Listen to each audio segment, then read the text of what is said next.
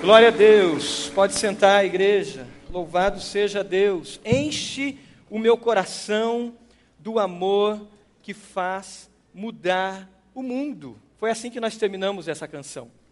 E é assim que nós vamos começar essa mensagem. Eu gostaria que você repetisse essa última frase, pois ela, na verdade, introduz o que nós vamos falar nessa noite. Vamos dizer essa última frase?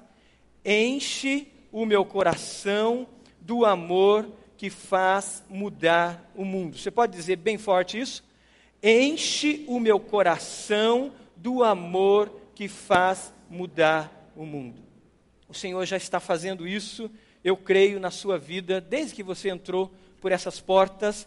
Você que está na internet, tenho certeza que Deus já está falando com você e vai falar com você através dessa palavra nesta noite.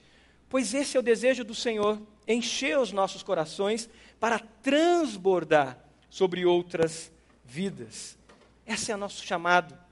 E é por isso que Jesus veio até aqui, para que a gente pudesse transbordar esse amor sobre outras vidas. Pastor Silvanir, me dá aquele molho de chave que está do seu lado ali, por favor. Você trouxe a sua chave aí, você veio de carro? Pega a chave do seu carro, chave da sua casa, pega ela na mão aí. Chave do carro, chave da casa, você que está na internet, pega aí a chave do seu carro, a chave da sua casa, uma chave que esteja perto de você. Está com a chave na mão? Com essa chave a gente faz muitas coisas, não faz? Eu tenho aqui a chave do carro. Eu vivo perdendo, falei para a ministra Elaine agora que eu vivo perdendo a chave do carro, acabei de perder, né? Esqueço em algum lugar, eu sou meio desligado, mas ela é bem ensinadinha, ela sempre volta, alguém acha, um, eu acho que vai acontecer um dia que eu não vou achar mas ela sempre volta. E aí me complica se eu não tiver essa chave, né? Como que eu vou para casa? Vou ter que pegar um Uber, vou ter que ir de ônibus, vou ter que pedir carona, como já aconteceu. Pastor Renato, uma vez, ele está lá em cima, precisa fazer essa confissão pública de pecado aqui.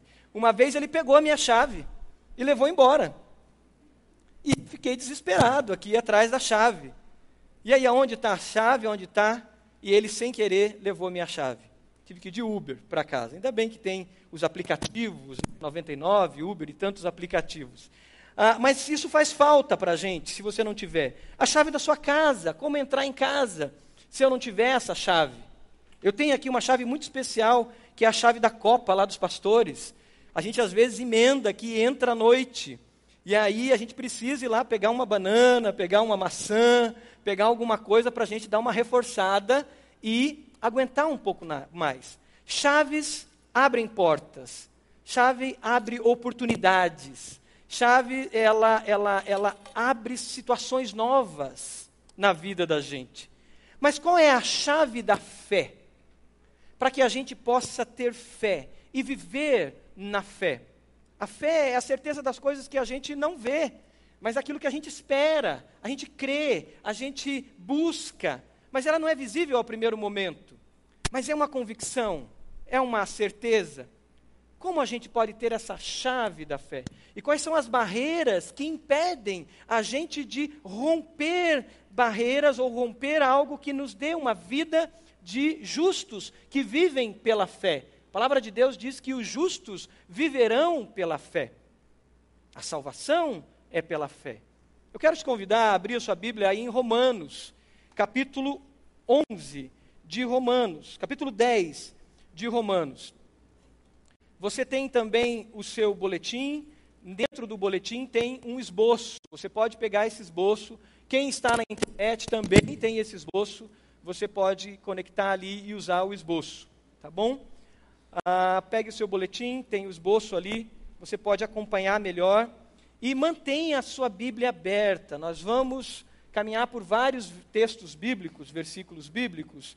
Ah, e talvez você que está nos primeiros passos na fé ainda não leu Romanos, ainda não teve a bênção de se alimentar da palavra de Deus nesse livro fantástico, Romanos capítulo 10. Então fique com o lápis na mão, anote aquilo que te chamar a atenção, mas principalmente ao que o Espírito Santo de Deus vai dizer a você e vai falar a você, para que você saia daqui com uma decisão, com mudanças, com recomeços, com algo especial que Deus tem para você nessa noite, e eu tenho certeza que você vai sair daqui com algo novo na sua vida. Abra lá, Romanos, capítulo 10.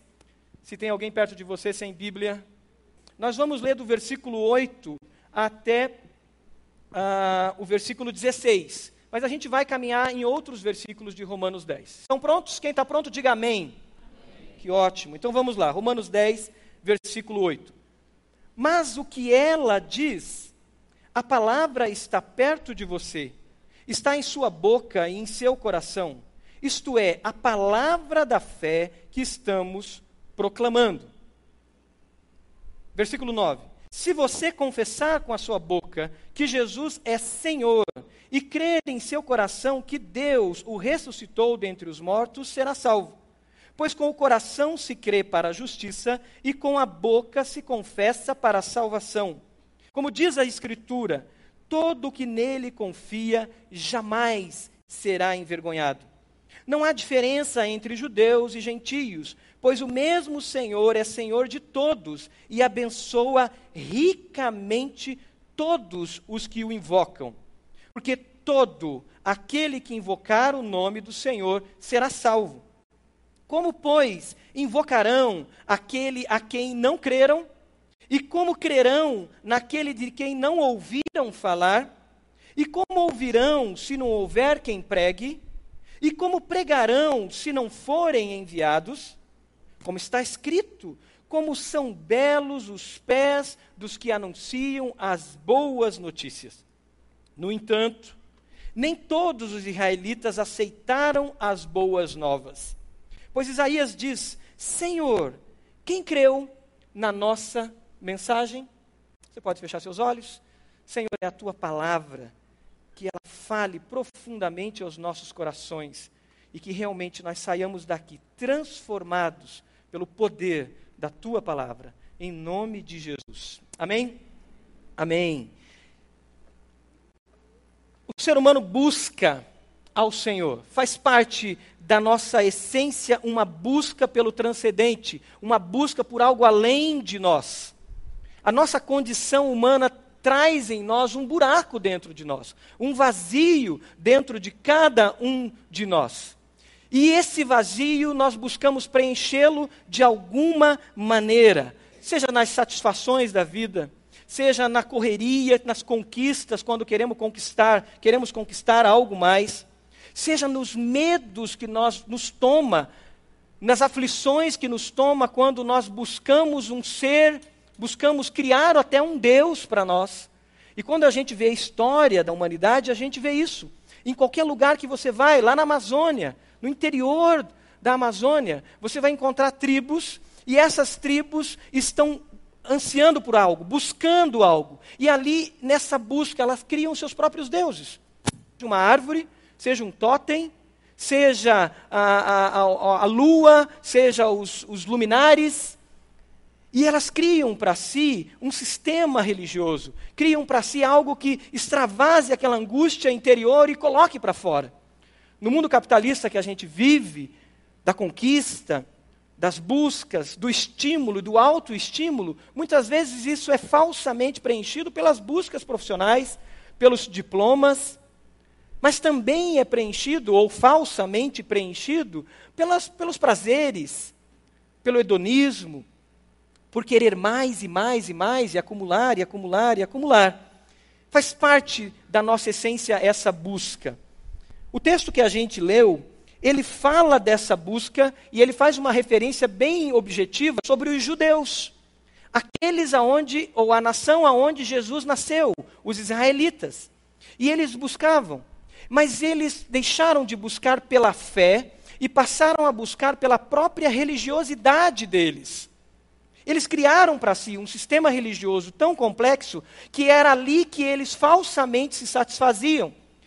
E tão cegos por esse sistema religioso, eles deixaram de ver a Jesus como Messias e a nação de Israel perdeu a bênção ou a oportunidade de toda a nação se render a Jesus, porque eles estavam presos à sua religiosidade.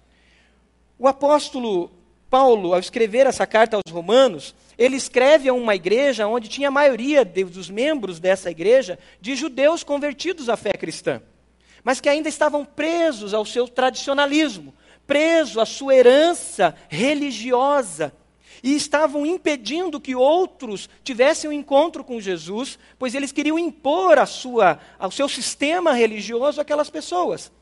E ainda não tinham virado a chave da fé, mesmo já se aproximando de Jesus como cristãos neófitos, cristãos recém-convertidos. E o apóstolo, no capítulo 10 de Romanos, que você está com a sua Bíblia aberta aí, ele começa falando dos judeus que não tiveram esse conhecimento da fé, e ele fala da, de algo muito importante que está lá em Deuteronômio capítulo 30, do versículo 11 ao 14, que era um texto onde, profeticamente, Moisés já falava do evangelho da fé. Moisés já anunciava que pela fé nós seríamos salvos. Mas esses judeus presos ao seu sistema religioso, não conseguiram ver isso. Deuteronômio 30 tem alguma parte dele aqui, do versículo 11 ao 14. A pergunta era: quem subirá ao céu para consegui-lo e vir proclamá-lo a nós, a fim de que lhe obedeçamos? A pergunta que se fazia e que na verdade todas as pessoas fazem é: eu estou numa condição distante de Deus. O ser humano, ele é violento, o ser humano é promíscuo, o ser humano, ele é capaz de fazer coisas que nos surpreendem na maldade humana. Quando a gente olha para as tribos amazônicas e a gente vê que eles são capazes, algumas tribos, não todas, de matar um bebê, porque esse bebê nasceu com um problema físico, a gente olha e diz: Senhor, o que o ser humano é capaz de fazer? Quando a gente olha e vê isso numa tribo no interior da Amazônia, sendo capaz de matar um dos bebês porque nasceram gêmeos, quando a gente olha para a história nossa e a gente vê que nós fomos capazes, o ser humano no século XX, com toda a modernidade, foi capaz de matar mais de 6 milhões de judeus, capaz de colocar homossexuais dentro de câmara de gás e ciganos dentro de câmara de gás, nós olhamos e dizemos: do que nós somos capazes? E aí a pergunta vem de Deuteronômio a todas as épocas: quem subirá aos céus e vai trazer para nós essa palavra que produz a transformação? Ou quem atravessará o mar para consegui-lo e voltando poderá proclamar para nós a fim de que nós obedeçamos? É a pergunta não só do povo judeu, mas é a pergunta de todo ser humano. E com essa pergunta, nós podemos cair em armadilhas. Armadilhas de criarmos as nossas filosofias, a nossa religiosidade, armadilhas de buscarmos satisfação no nosso buraco interior com o consumismo, com o pragmatismo, com a, a, ganância e a ânsia de ganhar, ganhar e ganhar, e podemos nos perder. Os judeus se perderam na religiosidade deles. Mas lá em Deuteronômio capítulo 30, já tinha uma palavra profética dizendo que a palavra estava próxima da boca e do coração. E aí o apóstolo, no capítulo 10, ele responde isso no versículo 11. Ele diz: A palavra está perto de você. Por que você corre tanto? Por que você fica nessa angústia toda? Por que você cria sistemas, você cria normas, você cria tanta coisa, tanto peso sobre você, tanto jugo que não é necessário você carregar? Nós fazemos isso. Já percebeu como a gente faz isso às vezes no nosso trabalho? O chefe não tem determinada expectativa nossa. De repente, a empresa, na visão e na missão daquela empresa, não tem determinadas expectativas nossas. Mas nós colocamos sobre nós julgos e pesos. E sofremos. Às vezes nós que somos líderes, talvez você é chefe, você carrega jugo sobre as suas costas que você não precisa carregar. A necessidade de controle, o perfeccionismo, a necessidade de estar junto, de estar controlando tudo, e de repente você está jogando pesos, você está jogando julgos sobre os seus ombros que não são necessários. Que na verdade prova mais falta de fé, de confiança, talvez nos seus liderados, na sua equipe, mas é próprio nosso de ser humano de criar para nós esses pesos. É por isso que Jesus disse, ah, quando ele vem, ele diz assim: O meu jugo é suave, o meu fardo é leve. Jugo era a palavra usada pelos rabinos na época para mostrar a interpretação da lei que os rabinos interpretavam e colocavam sobre o povo um jugo que nem eles conseguiam cumprir. Próprio Jesus disse isso. Aí Jesus disse: calma, calma, o meu jugo é suave, o meu fardo é leve, por que você está angustiado? Talvez nessa noite você entrou aqui com uma angústia no seu coração. Talvez você entrou aqui, como nós falamos ali com os pastores às vezes, com um chicotinho nas suas costas, né, se martirizando. E Jesus está dizendo para você: calma, o meu jugo é suave, o meu fardo é leve. Respira. Eu estou te dando condições de respirar, de oxigenar esse teu cérebro e fazer com que você tenha uma vida mais leve do que essa angústia pela segunda-feira, esse medo do amanhã. A palavra está próxima. A chave da fé está próxima e está à disposição. Olha na sua Bíblia, o versículo 8 do capítulo 10. Mas o que ela diz? A palavra está perto de você, está em sua boca, está em seu coração. Isto é, a palavra da fé que estamos proclamando. Vamos ler junto essa, essa última parte ali? Juntos? Isso. Mas o que ela diz?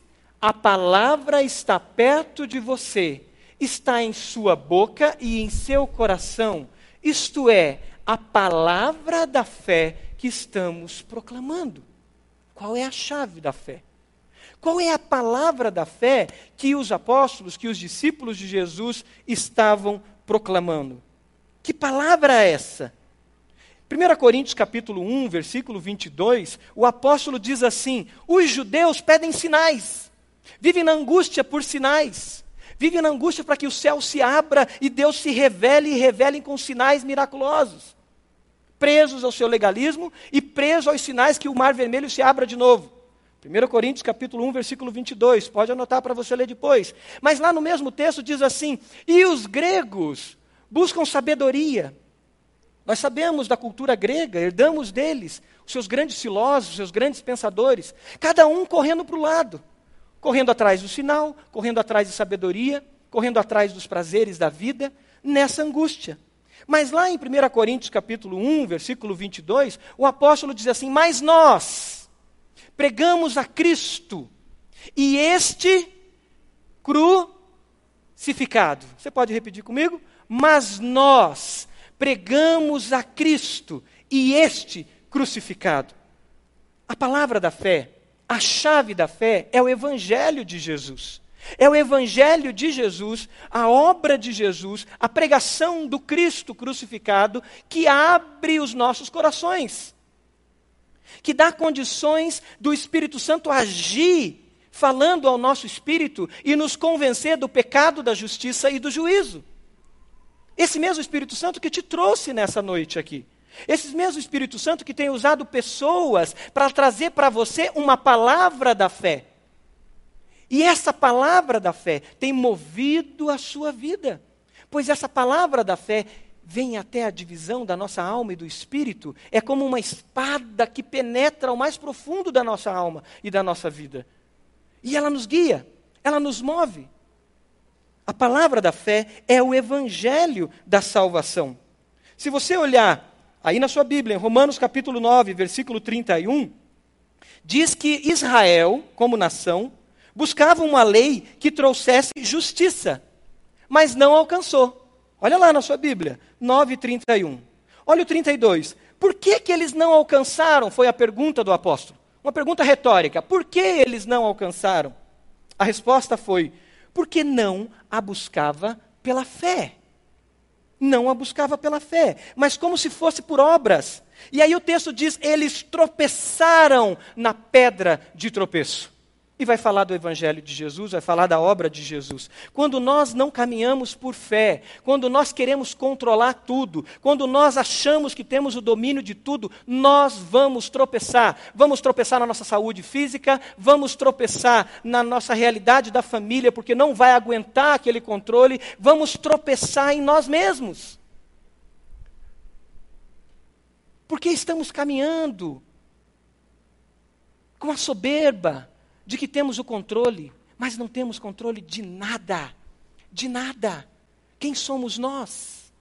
Somos pó. A palavra de Deus diz que somos como a erva, a flor da erva, que cresce, apresenta a sua beleza, mas logo ela murcha. E se vai. Somos frágeis. Somos frágeis. Por isso, o evangelho da salvação não é nós indo até o Senhor, mas é Deus vindo até nós. Não é você que veio a essa noite à igreja do Senhor Jesus, mas é o próprio Espírito Santo de Deus que tem movido o seu coração. E se estamos de pé, é porque Ele move, nele vivemos e nele nos movemos. Essa é a verdade.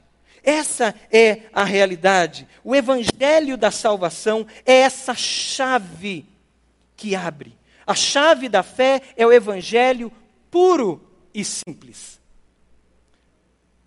Volta o, o, o slide, por favor. Não me envergonho do Evangelho, porque é o poder de Deus para a salvação de todo aquele que crê, primeiro do judeu e depois do grego. Vamos ler juntos? Não me envergonho do Evangelho, porque é o poder de Deus para a salvação de todo aquele que crê, primeiro do judeu e depois do grego. Primeiro do religioso. Esse religioso, esse zeloso, esse que olha para si e diz assim: eu faço tudo o que é necessário. Eu não preciso de salvação. E também do grego, o grego também, os gentios, representa os gentios aqui, aqueles que buscavam nas suas filosofias e diziam, nós temos conhecimento. Mas o grego também representa toda uma vida promíscua. Os gregos viviam na bissexualidade, os gregos tinham movimentos de orgia nos seus próprios templos. Os gregos, eles legitimavam a promiscuidade com uma filosofia. O Evangelho é poder de Deus para você que está aqui nessa noite e diz: Eu não mato, eu não roubo, eu sou uma boa pessoa. E o Evangelho é o poder de Deus também para você que está aqui nessa noite e diz: Quem sou eu, Senhor? Será que há esperança de salvação para mim? Eu sou miserável. Eu fiz isso, eu fiz aquilo, eu fiz aquilo outro. Eu não tenho mais chance. Não, o Evangelho é o poder de Deus para a sua salvação para a salvação de todo aquele que crê. O Evangelho é essa chave que está próxima de você. Essa chave que está à sua disposição. Essa chave que basta você pegá-la e abrir o seu coração. Uma chave, a palavra da fé, como lemos no versículo 8, essa chave que abre, essa chave que promove transformação. Mas por que o Evangelho é o poder de Deus? O apóstolo aqui, em Romanos capítulo 10, ele está trazendo alguns textos do Antigo Testamento para mostrar que tudo o que estava acontecendo ali, Deus já tinha profetizado, Deus já tinha trazido uma visão disso lá no Antigo Testamento. Ele está citando, por exemplo, aqui, Joel capítulo 2, quando ele diz que todo que crer o apóstolo cita Joel. Joel capítulo 2 é o texto que fala da descida do Espírito Santo. Joel capítulo 2, versículo 28, diz que nos últimos dias Deus derramaria o seu espírito sobre a terra. E nos últimos dias os, os, velhos teriam sonhos, e os jovens profetizariam, e os servos e as servas profetizariam. E mais no final de Joel capítulo 2 ele diz que todo, sabe o que quer dizer todo? Todo. Todas as pessoas. E sabe por que o Evangelho é a chave que abre? Porque o Espírito Santo de Deus está sendo derramado sobre todas as pessoas. Porque se o Espírito Santo não for derramado e não estivesse sendo derramado, você não poderia ter crido. Eu não poderia ter crido. Porque é o Espírito Santo que convence do pecado, da justiça e do juízo. Nós só cremos porque o próprio Deus, o Espírito Santo, entra na nossa vida e abre os nossos corações, abre os nossos olhos. E aí é quando eu pego essa chave, eu ouço o Evangelho, eu seguro nessa chave, o Espírito Santo está falando dentro do meu coração, eu entendo essa mensagem e digo: Senhor. E Deus diz: Eu já estou segurando a sua mão. Vou abrir, Deus diz: Eu já estou empurrando a sua mão. E aí a gente vira, na verdade, o Senhor vira essa chave no nosso coração porque antes da fundação do mundo, dizem Efésios, ele já tinha o seu nome, você, sendo visto através da obra de Jesus na cruz. A chave do Evangelho. Atos 2 fala disso. E aí, se você for para o versículo 9, diz: Se você confessar com a sua boca que Jesus é Senhor e crer no seu coração que Deus o ressuscitou dentre os mortos, será salvo. O Evangelho é isso. O Evangelho é muito simples, mas ao mesmo tempo extremamente profundo, extremamente denso. Algo simples, pequeno e denso, como uma bomba atômica, como uma, um, um, um, átomo que você produz, uma bomba que é capaz de destruir, eh, mudar a realidade, como uma semente de mostarda, que é capaz de expandir o reino. O Evangelho é isso. Por que complicarmos? Por que complicarmos essa mensagem se confessarmos com a nossa boca? Ele falava de confissão de fé. Primeiro, que Jesus é o Senhor. E crer que Jesus ressuscitou dentre os mortos. Você já fez essa confissão? Que Jesus é Senhor da sua vida? Você creu que Jesus ressuscitou dentre os mortos, que ele morreu na cruz por você? Jesus, na cruz do Calvário, viveu o Evangelho para que nós proclamássemos. Eu estava vindo de Brasília, certa ocasião, e aí um bom lugar para se testemunhar de Jesus é avião, porque você tem bastante tempo do lado de alguém. E aí puxei papo com, uma, com um cidadão, e esse homem, a conversa foi longa e de repente nós caímos no tema eh, que entrou a pessoa de Jesus. Eu coloquei o nome de Jesus ali como aquele que nós precisamos imitar, que nós precisamos buscar, porque Jesus promove transformação. Esse homem ficou encantado quando eu falei de Jesus e começou a falar muito de Jesus. E aí eu descobri que ele era espírita, espírita kardecista. E aí ele me falou muito de Jesus, quase me deu uma aula né, sobre Jesus, ele conhecia com profundidade Jesus. E a nossa conversa foi empolgante naquela viagem. Chegamos e eu, meu coração palpitante, dizendo: Você ainda não falou do Evangelho para ele. Eu tinha falado de Jesus durante mais de uma hora, mas eu não tinha falado do Evangelho. Você está entendendo a diferença? Do que é falar de Jesus e o que é falar o, Evangelho. E aí nós descemos. E eu e eu me perdi dele. Eu falei, meu Deus, eu não falei o Evangelho, eu preciso falar o Evangelho. E aqui no aeroporto de Curitiba, eu falei, Deus, deixa eu encontrar com ele de novo.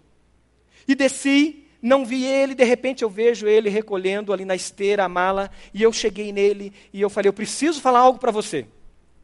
A nossa conversa foi ótima, muito boa. Eu gostaria de conversar com você mais vezes, mas faltou algo que eu preciso te dizer. Ele o quê? Você falou muito de Jesus.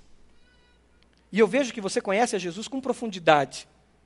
Realmente, esse homem é um dos líderes aqui da Confederação Espírita, que é a sede aqui em Curitiba. Eu vejo que você conhece muito de Jesus. Mas eu queria te perguntar algo. Você crê que Jesus é o Messias? Que Jesus é o ungido de Deus, o Filho de Deus? E que Jesus foi à cruz, e na cruz ele levou todos os seus pecados?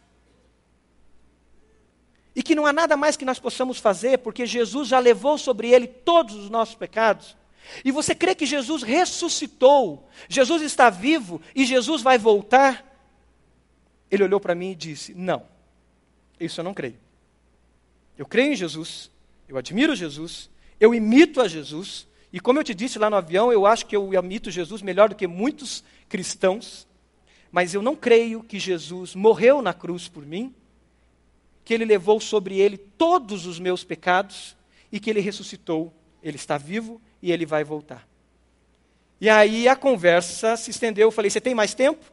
E nós sentamos e começamos a conversar sobre João capítulo 3. Ficamos mais uns 20 minutos. E ele terminou não crendo em Jesus ou no Evangelho de Jesus. Por que é importante a gente ter essa diferenciação? Porque nós moramos num país onde as pessoas acreditam em Jesus, elas imitam a Jesus, elas gostam de Jesus, mas elas não entenderam o Evangelho. que é poder de Deus para a salvação de todo aquele que crê. Elas não entenderam a chave da fé, a palavra da fé. E aí o texto que nós estamos lendo vai nos mostrar algo muito importante. Pois com o coração se crê, versículo 10, para a justiça, e com a boca se confessa para a salvação. Como diz a Escritura, todo aquele que confia jamais será, será envergonhado. Não há diferença entre judeus e gentios, pois o mesmo Senhor é Senhor de todos e abençoa ricamente a todos. Mas o que o texto nos traz é que nós precisamos crer na morte e na ressurreição de Jesus. E precisamos reconhecer Jesus como Senhor. Sabe o que acontece quando eu creio que Jesus morreu por mim? Se eu tenho consciência dos meus pecados e creio que Ele levou, eu assumo que Jesus é dono da minha vida. Ele é o Kyrios da minha vida. Kyrios era uma palavra que naquela época dos, dos apóstolos, dos discípulos, no primeiro século, era falada somente ao imperador. Só o imperador poderia ser chamado de Kyrios. E se você chamasse outro de Quírios, você era réu de morte. Então, quando você ia ser batizado no primeiro século, a pergunta era: pastor Rômulo batizou ali uma adolescente. Então, imagine aquela adolescente indo para o batistério para ser mergulhada, né, batizada, e aí, de repente, o pastor diz para ela: Você crê que Jesus é o Quírios na cabeça dela passava um filme. O filme era: se eu disser que creio e Jesus é meu Quírios, eu vou poder ser acusada por uma amiguinha minha. E eu vou poder ser julgada. E eu vou ser jogada numa arena para ser espetáculo. Se eu disser que Jesus é meu Quírios, eu vou ser discriminada. Eu vou ser chamada de adoradora de falsos deuses eu vou ser discriminada pelos judeus e discriminada pelos gregos. E eu assinarei uma sentença de morte. Era isso. Aquela garotinha ia dizer: sim, Jesus é meu Quírios. E sabe por que, que Jesus é meu Quírios? Porque eu estava condenada ao inferno. Eu estava condenada num mundo que está distante de Deus e eu fui amada. Alguém deu a vida por mim e esse é meu Quírios, Jesus. E ele me salvou e eu tenho agora esperança de vida eterna. Eu tenho um Deus, um Senhor e há esperança para a minha vida. Então, se eu tiver que perder a minha vida, eu vou perder. Se eu tiver que ser presa, ser preso, eu vou preso. Se eu tiver que ir para uma arena para ser espetáculo no Império Romano, nos teatros romanos, eu irei. Porque eu fui salvo. Eu fui salva. Senhor, quem confessar que Jesus é Senhor? A fé vem por esse ouvir, o ouvir dessa palavra. É por isso que nós temos que pregar o Evangelho. Alguém já disse, e eu já repeti essa frase muitas vezes, mas lendo a palavra de Deus, por isso é bom você ler a Bíblia uma vez por ano, pelo menos, você vai perceber às vezes que a gente repete coisas sem perceber se ela é bíblica ou não é bíblica. E eu já repeti uma frase que já atribuíram a Agostinho, depois já ouvia sendo atribuída a Aquino e depois vi sendo atribuída a Francisco de Assis. A frase é a seguinte: pregue o evangelho. E aí a frase termina mais ou menos assim: se possível for, quem já ouviu? Com com o quê? Palavras. E eu já disse isso. Porque ela tem uma meia verdade. É verdade. Eu tenho que pregar com a minha vida.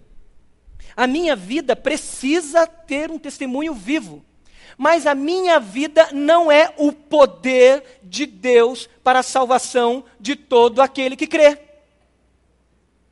O meu ministério aqui na igreja, infantil, ministra Elaine, por mais maravilhoso que ele seja, os guardiões do reino, a nossa juventude lá, pastor Rômulo, a nossa escola bíblica, pastor Wellington, os nossos cultos, pastor Tunala, eh, Josué, por mais maravilhoso que seja, o nosso acolhimento nas casas, por mais maravilhoso que seja, ele não, eles não são o poder de Deus para a salvação de todo que crê.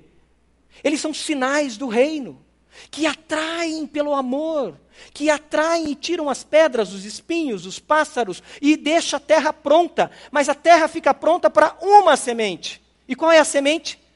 O Evangelho. Por isso, irmãos, já estou pedindo perdão publicamente, eu parei de dizer essa frase. Porque eu preciso testemunhar com a minha vida, mas eu preciso proclamar. Eu lembro da minha esposa, teve a bênção de ser uma das alunas que trabalhava junto com uma professora, que é uma das uma, uma doutora na área do direito e uma bênção. E ela teve várias oportunidades e ela testemunhou com a vida dela. Mas ela não falou. E aí, passaram-se alguns anos, ela encontrou um dia aqui na igreja essa professora. Ela falou: Meu Deus, é minha professora, minha ex-professora. Mas ela está aqui na igreja. Ela era ateia, ela isso, aquilo. Eu testemunhei com a minha vida, mas eu falei: Você falou de Jesus? Não. Então como que ela está aqui? E ela foi conversar com a professora. E a professora disse para ela: Pri, foi uma benção te conhecer, saber que você era cristã. Mas um dia, uma senhora que trabalhava comigo, ela olhou dentro dos meus olhos e falou algo que me deixou bravo com ela. Mas depois eu vi que eu precisava de salvação. Essa senhora disse que eu precisava de Jesus. E eu precisava confessar Jesus como meu Senhor e Salvador. E eu precisava arrepender dos meus pecados. E essa senhora me apresentou o Evangelho. É importante o testemunho, mas nós precisamos proclamar. Por quê? Olha os textos da frente. Olha os textos a partir do versículo 14. Como, pois, invocarão aquele em quem não creram? Olha esse jogo de retórica do apóstolo com quatro perguntas. Como crerão naquele de que não ouviram falar? E como ouvirão se não houver quem? Pregue. É preciso pregar, proclamar, é preciso falar ou comunicar. E como pregarão se não forem enviados? Como está escrito, como são belos os pés dos que anunciam as boas novas. Coloque aquelas quatro frases retóricas do apóstolo para que a gente guarde bem isso. As quatro frases: como crerão? se não há quem pregue? Está na sequência, é isso mesmo, a próxima aí. Vamos ler junto? A primeira, volta uma, volta uma. Vamos ler? Como, pois, invocarão aquele em quem não creram? A segunda, como crerão naquele de quem não ouviram falar? Como ouvirão se não houver quem pregue? Como pregarão se não forem enviados? Essa chave da fé agora, ela é dada a mim e a você. E agora nós temos uma missão de pegar essa chave da fé e nós levarmos às pessoas. E agora nós precisamos ser enviados. Pastor Silvanir foi com um grupo para a Amazônia. Eles estão entrando com índios que estão sendo treinados lá no interior da Amazônia. E o que, que eles estão fazendo? Eles estão levando essa chave da fé proclamando essa chave da fé. E eles vão para lugares longes. E lá eles entregam essa palavra, essa pregação. E eles ouvem. E ouvindo essa mensagem, o que, que acontece? Eles podem abrir aquilo que dá vida, esperança e produz vida eterna. Porque o Espírito Santo foi derramado lá no interior da Amazônia. O Espírito Santo está lá no interior do Iraque. O Espírito Santo está lá na tua empresa, trabalhando na vida do seu chefe. O Espírito Santo está lá na sua faculdade, na sua escola. O Espírito Santo está agindo. O que precisa é que você leve essa chave e proclame e diga. Abra a sua boca e diga: Eu tenho uma palavra para você. Eu lembro de uma amiga minha uh, uma história mais antiga e uma bem recente, de três semanas atrás. Ela era budista. Eu carregava o meu Novo Testamento, mas nunca falei para ela de Jesus. Um dia ela perguntou para mim sobre Jesus. Ela pediu para eu dizer, e eu proclamei Jesus. Eu não, eu, eu não acreditava que ela fosse ser salva. E comecei a ler com ela o Novo Testamento. Um dia ela me chama para ir na casa dela, e ela diz: Marcos, olha aqui que tem de diferente na minha casa da primeira vez que você veio. Eu olhei e disse: Ah, os seus altares, altares a Buda não tem mais. Ela falou: Eu quero Jesus na minha vida. O que, que eu faço? Tem algum ritual que eu preciso fazer? Eu falei para ela: Liceia, eh, não, você precisa declarar com a sua boca que você crê que Jesus levou sobre ele seus pecados. Ela falou, mas nem um ritualzinho, porque eu sou acostumada com rituais. Eu falei, então dobra os joelhos, vamos dobrar os joelhos aqui e você vai repetir uma oração comigo. Há três semanas atrás, falando com um jovem hinduísta. A mesma coisa. Ele queria saber quais eram os rituais que ele precisava desenvolver para ouvir de Jesus. Não era nem para confessar Jesus como Salvador. O que, que eu preciso? Tem algum culto especial? Algum momento especial? Eu falei, não. A verdade que liberta é essa. E proclamei o Evangelho para ele. Nós criamos barreiras para nós mesmos. E talvez você nessa noite está aqui e você está cheio de barreiras que você criou para você. E nós também, muitas vezes, com a nossa religiosidade, criamos barreiras para os outros. Os judeus, se você ler o versículo 18 em diante, eles criaram barreiras. E as barreiras deles eram as boas obras. Era a sua autojustificativa. Eu quero passar algumas barreiras que são criadas. Barreiras e desculpas para a salvação. Próximo slide. A primeira dela é, diz assim: Mas eu sou uma boa pessoa. Eu não mato, eu não roubo, eu sou uma boa pessoa, eu nunca fiz nada de errado. Eu não tenho grandes problemas. Já passou por você isso? Talvez um dia você fez essa desculpa. Mas aí, se nós lemos é, Romanos 10, aqui o início, Paulo falando sobre os judeus que eram boas pessoas, zelosos, ele diz assim: Eu posso testemunhar do zelo de Deus que vocês têm. Era visível, eles eram zelosos, eles realmente tinham zelo. Mas esse zelo não se baseia no conhecimento, porquanto ignorando a justiça que vem de Deus e procurando estabelecer a sua própria justiça, não se submeteram à justiça de Deus, porque o fim da lei é Cristo. A ética e a moralidade sem a graça de Jesus é justiça própria. E justiça própria é orgulho religioso. É isso. Porque a Bíblia diz que não há nenhum justo, nenhum sequer seja você religioso ou não. A segunda desculpa é: meus pais deixaram uma religião, eu não quero abandoná-la. Esses judeus tinham uma religião de milhares de anos. E Jesus diz para eles: se você não deixar pai e mãe, se você não romper com seu ego, com as suas tradições, por amor de mim, você não é digno de mim. Sabe o que Jesus estava dizendo? Deixe a religião, deixe a sua tradição e acolha no seu coração uma pessoa que é Jesus. Você não vai chegar nos céus com os seus códigos de teologia ou com os seus códigos religiosos, com a sua tradição religiosa, mas lá no céu, a pergunta de Jesus, ou no último dia, quando Jesus voltar, no juízo final, a pergunta será: Eu te conheço?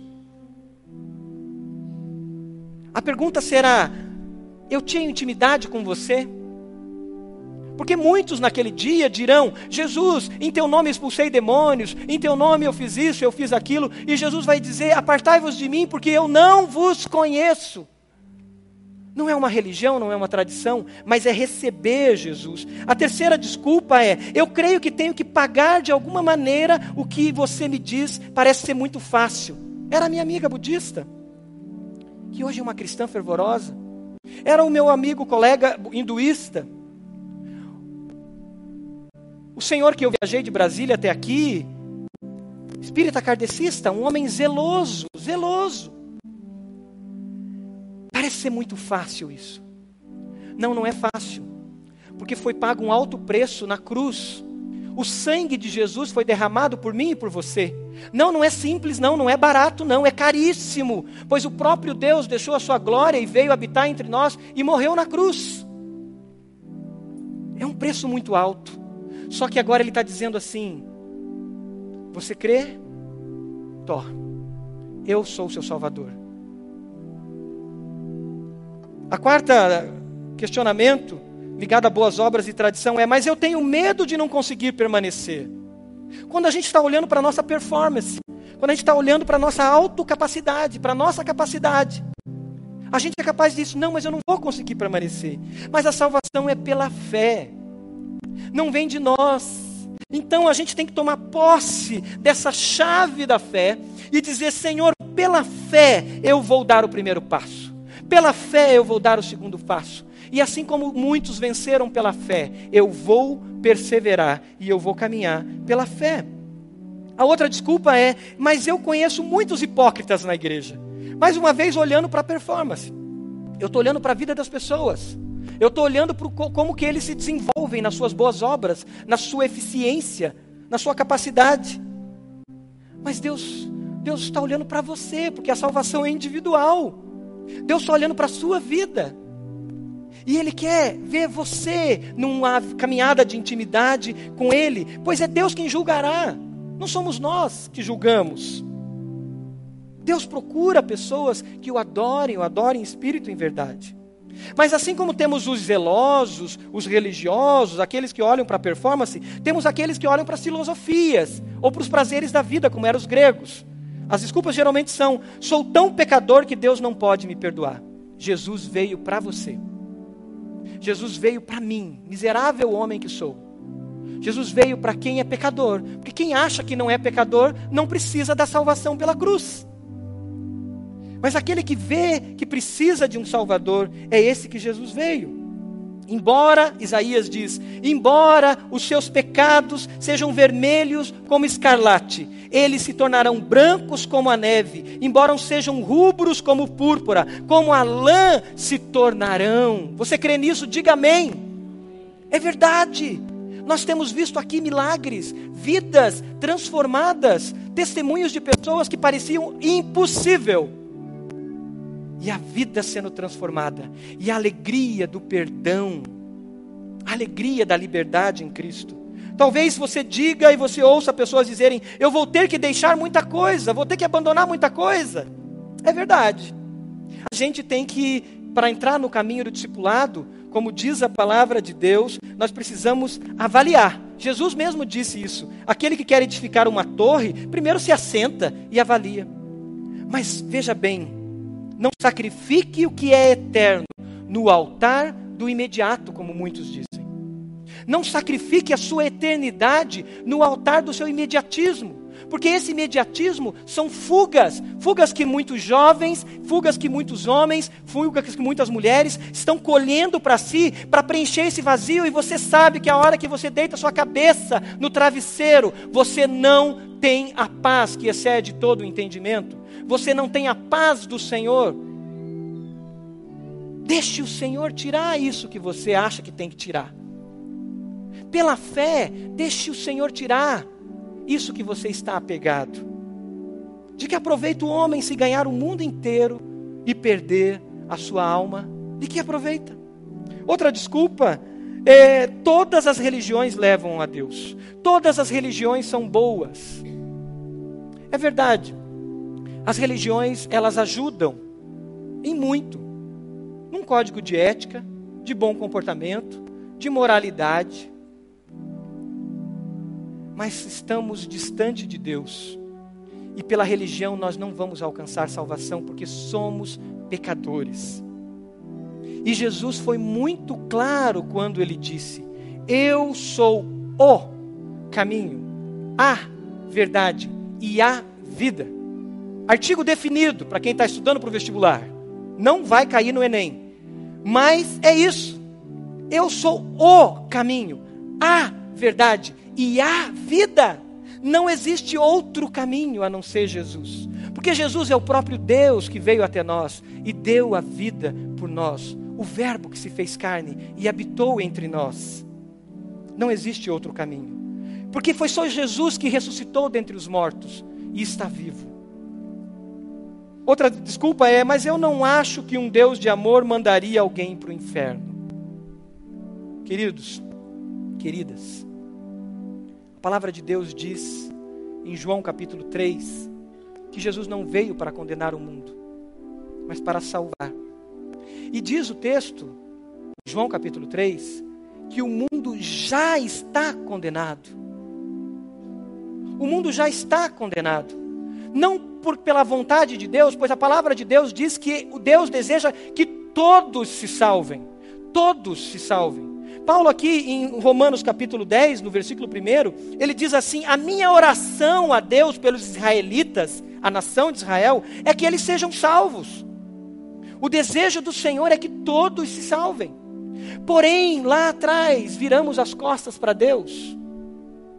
E continuamos a humanidade virada as costas para Deus. E o que Jesus veio fazer é resgatar a gente do inferno. Pois o juízo final é só concretização daquilo que já estamos vivendo nesse estado de exceção. Porque se não é a graça de Deus, nós já seríamos consumidos, você já seria consumido, eu já seria consumido. Mas a graça de Deus está disponível. Ou você pode dizer, mas a Bíblia está cheia de erros. Alguém pode dizer. A Bíblia não é um livro comum. A Bíblia foi escrita por mais de 40 pessoas em épocas diferentes, em momentos diferentes. E ela é essa espada que tem movimentado a história. E ela aponta para um único caminho: Jesus. E o amor de Jesus demonstrado na cruz.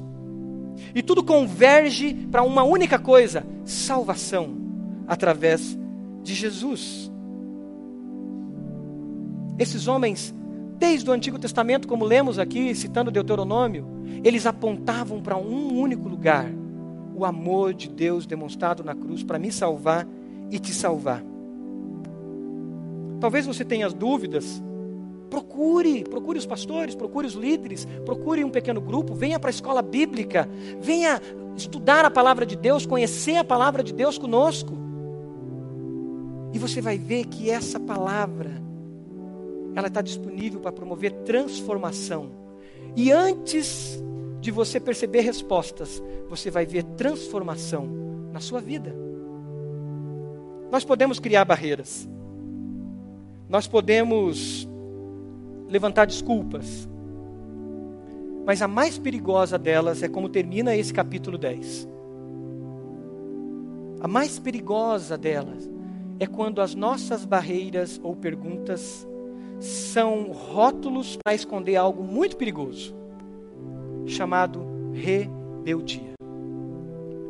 E a nação de Israel não teve um encontro como nação, porque muitos judeus foram salvos e ainda são salvos, mas como nação não teve esse encontro por uma coisa chamada rebeldia. E até hoje, Israel é uma nação pagã, uma das nações que mais aborta, que mais comete aborto. Uma nação pagã, porque rejeitou com atitude de rebeldia. Olha o versículo 21 do capítulo 10 que você está com a sua Bíblia aberta. Ele diz: O tempo todo estendi a minha mão. O tempo todo estendi a minha mão a vocês que foram desobedientes e rebeldes. Essa é uma noite de salvação. Essa é uma noite de decisão de abrir a porta e dar um passo a mais para um novo patamar. Qual é a sua decisão? Você pode fechar seus olhos? Fale com Deus. O que você vai sair daqui nessa noite, abrindo essa porta, com essa chave que Deus te deu, e você vai entrar num patamar novo de vida, numa dimensão nova de vida. E 2019 vai ser algo diferente, porque você vai olhar para trás e dizer: Senhor, obrigado porque o Senhor me deu a chave da fé, o Senhor me deu a palavra da fé, e eu pude, Pai, não pelas minhas forças, mas no Seu poder, abrir uma porta para um novo momento na minha vida. Você crê nessa palavra e você quer viver como esse proclamador da paz, com essa chave da fé? Se você crê, levante uma das suas mãos e diga: Eu quero receber, Senhor, e eu quero viver essa missão. Amém. Amém. Metade da igreja, a outra metade crê. Se você crê, a outra metade da igreja, levante uma das suas mãos dizendo: Eu creio, eu quero levar essa chave. Amém. Amém. Louvado seja Deus. Meu último, minha última palavra tem a ver com o que mais representa a salvação. Quando aquela jovem foi batizada, ela mergulhou. Romanos capítulo 6 diz que quando nós cremos em Jesus e quando nós fomos batizados, nós somos sepultados com Ele por meio do batismo. A minha última palavra é: você que não foi batizado ainda, você não declarou que você morreu com Jesus, ou seja, você não mergulhou naquela água, e você não declarou ainda publicamente que você ressuscitou com Cristo. Eu quero te convidar nessa noite abrir a porta e dizer: Eu vou dar esse passo para essa nova dimensão. Como membro do corpo de Cristo, eu quero declarar que eu morri com Cristo e ressuscitei com Ele. São três decisões simples, mas poderosas para transformar vidas e abrir uma dimensão de vida que talvez você não esteja experimentando ainda. Vamos ficar de pé? Enquanto nós cantamos uma, uma, um verso dessa canção, eu te convido a vir à frente, você que levantou a sua mão entregando a sua vida ao Senhor Jesus. E eu quero orar primeiro por você. Então, enquanto cantamos esse, essa, esse, essa estrofe dessa canção, os pastores estão aqui, líderes de pequenos grupos estão aqui. Não demore, venha à frente para nós conhecermos primeiro você e orarmos com você. E traga a tua chave, faz isso, traz a tua chave, para você ter isso muito claro na sua mente, que hoje você está abrindo no poder de Deus uma nova dimensão na sua vida. Enquanto cantamos essa, essa estrofe dessa canção, vem à frente, não demore, dê esse passo, em nome de Jesus. Amém. Pode vir, glória a Deus, pode vir essa jovem. Amém. Aquela senhora, pode vir. Amém. Amém. Aquela jovem senhora que levantou a mão, venha, venha em nome de Jesus. Amém. Amém. Amém. Você que levantou a mão, isso, venha, venha à frente, em nome de Jesus. Aleluia. Amém. A senhora pode vir, nós queremos conhecer a senhora. Dá um abraço na senhora, venha, em nome de Jesus. Aleluia. Isso. Amém. Isso, vem para cá. Glória a Deus. Põe aqui. Que bom. Amém. Amém. Eu quero ter o privilégio de cumprimentar a senhora. Por amor a ti, meu rei.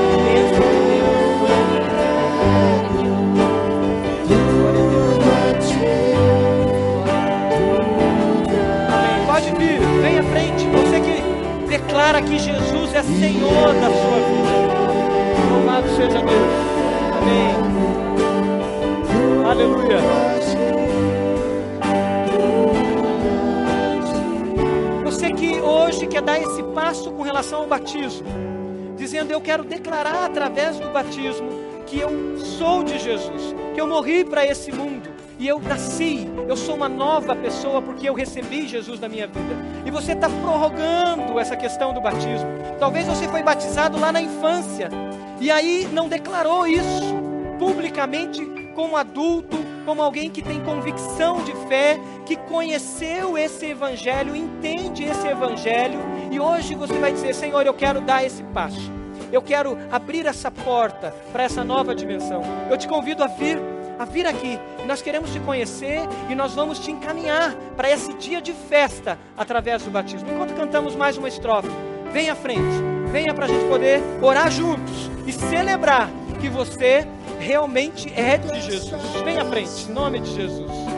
Entrega-te, Jesus, teu mundo deixo os pés da cruz conhecer a ti.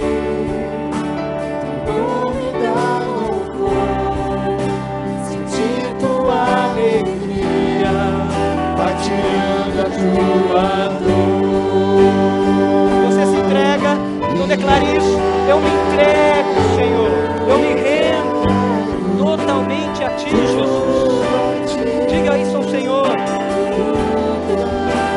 essa canção seja uma declaração de fé.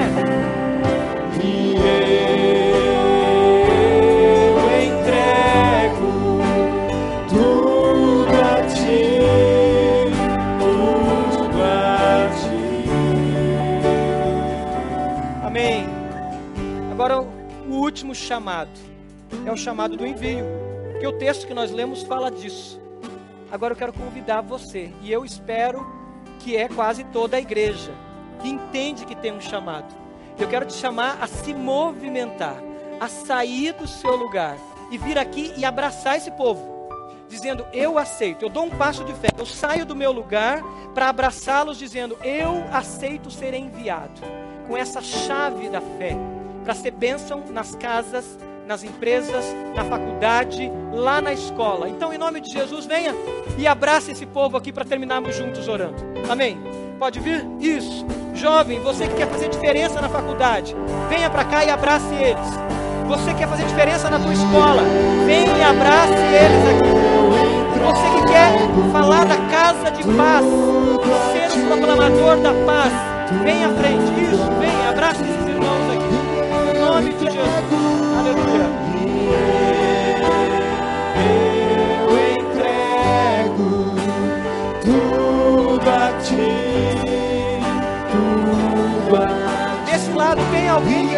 Proclamador da paz, então venha para cá. Venha, venha e vamos orar juntos proclamadores da paz. tudo ti,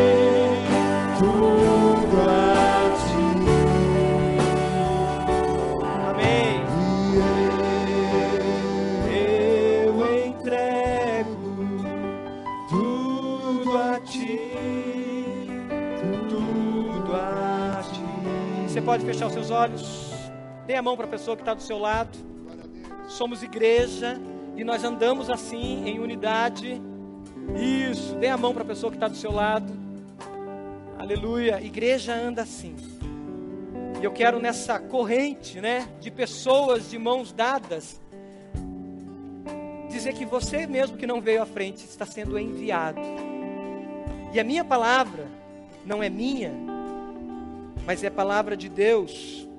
É que eu, Marcos, e você não seja como um povo rebelde, que foi o povo de Israel, mas sejamos obedientes. E obedientes a gente cumpra o que esse texto da palavra de Deus diz. Seremos proclamadores aos nossos vizinhos, na nossa empresa, na faculdade, na escola, no Facebook, no Instagram, em tudo que puder, nós vamos proclamar o Evangelho. E se o seu coração está duro e rebelde, arrependa-te e diga: Senhor, eu me arrependo, eu quero ser obediente à Sua palavra. Você pode fechar seus olhos? Senhor, nós nos unimos como igreja, damos as nossas mãos, nos unimos aqui, Senhor, de mãos dadas, realmente, Pai, declarando que somos um corpo, e esse corpo se alegra por vidas sendo salvas de todas as gerações, do mais jovem, o mais na idade, até o mais maduro. Pessoas que estão sendo salvas porque aceitaram receber essa palavra da fé. E Deus agora pegaram essa chave e estão no poder do Senhor abrindo seus corações para darem um passo para uma nova dimensão. Pai amado, que ao saírem daqui, eles já percebam a diferença na vida deles, pois agora eles têm o Espírito Santo no coração deles. Eles receberam o selo do teu espírito na vida deles, Pai. E eles, Pai, estão saindo daqui, Pai, prontos a proclamar com a boca, não somente no coração, mas a proclamar que Jesus é o único Salvador e Jesus é Senhor e governa a vida deles, Pai. Deus, eu peço também por esses que querem se batizar, obedecendo, já com coração obediente, dizendo: Eu quero declarar diante da tua igreja, diante dos céus, diante de tudo que existe, que Jesus é meu Senhor, meu Salvador, e eu morri com Ele. Por isso eu mergulho nesse, nesse batistério, e por isso eu saio desse batistério molhado, por eu sou uma pessoa nova, eu ressuscitei com Cristo. E nós nos unimos como igreja e aceitamos o nosso chamado de fazer discípulos, de sermos discípulos multiplicadores, e aceitamos o nosso chamado de pregar o Evangelho. Ó Deus, recebemos esse comissionamento, recebemos esse mandato, recebemos essa ordem e nós queremos obedecer. Não na nossa força, mas no poder do teu Espírito Santo. E que os teus sinais sigam, Senhor, com milagres, com maravilhas, com cura, com palavras de fé, com palavras de transformação, com o fruto do teu Espírito Santo, com os dons do teu Espírito acompanhando aos que creem, Senhor. Mas que a palavra de fé, o teu evangelho, seja proclamado nós aceitamos esse desafio. E porque aceitamos, nós dizemos agora todos juntos a Amém e Amém.